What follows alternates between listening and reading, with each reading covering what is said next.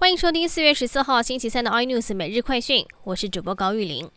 美国前联邦参议员以及前副国务卿应总统拜登的要求，组成非官方代表团来到台湾。一名白宫官员则是指称，这是拜登总统的个人信号，象征着他对台湾以及民主的承诺。中部旱象严重，德基水库预估蓄水量只剩下二十多天可用。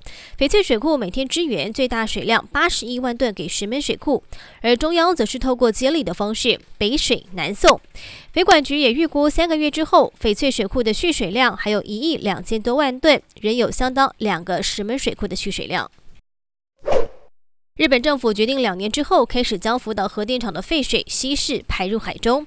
除了本来就气冲冲的东北渔民之外，邻近各国也表达强烈的反对。但是兼任财政大臣的日本副首相麻生太郎却向记者表示，说我们的核废水其实比中国与南韩核设施排放的废水还低，喝了不会有事。相关言论立刻引爆日本网友呛虾，说那你倒是先把这水喝下去呀！中国渔船大举入侵，引发了南海情势紧张。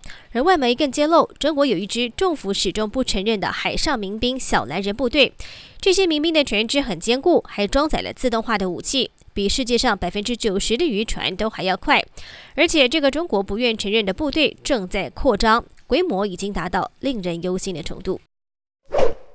股东会的旺季，不少股民最期待的就是纪念品。今年大放送，不少公司主要是买零股就可以拿到礼物，像是王品买一股就送价值两千五百一十六块的礼券，大鲁阁也跟进，只要买一股大约十六块就送六百块抵用券，也让零股交易跟着升温。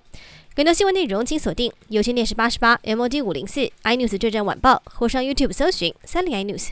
感谢台湾最大 Podcast 公司声浪技术支持。